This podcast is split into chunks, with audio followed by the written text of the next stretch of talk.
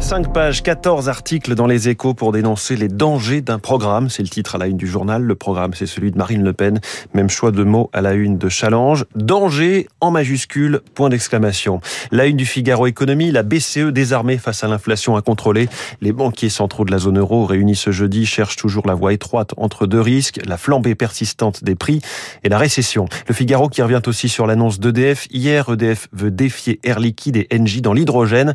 L'électricien va investir 2 à 3 milliards d'euros pour devenir l'un des leaders européens du secteur de l'hydrogène. Toute la presse revient sur le refus des actionnaires de Stellantis de valider la rémunération de Carlos Tavares. Les actionnaires disent non, titre la tribune. Halte s'amuse le journal L'Opinion. Rémunération confirmée malgré le veto actionnarial, précise le Figaro. On en reparle dans un instant. Lui vient d'être reconduit en Assemblée Générale. Le président exécutif d'Airbus, Guillaume Faury, donne une interview au Monde. Il se dit volontariste pour constituer l'Europe de la défense, mais pas naïf. Guillaume Faury, Et puis à propos d'aérien, cet article dans le Parisien, prélassez-vous en salle d'embarquement. C'est le terminal 2G de l'aéroport Roissy-Charles de Gaulle qui rouvre ce matin entièrement rénové dans un esprit hôtel. On referme ce kiosque éco. Bienvenue à Radio Classique Airport.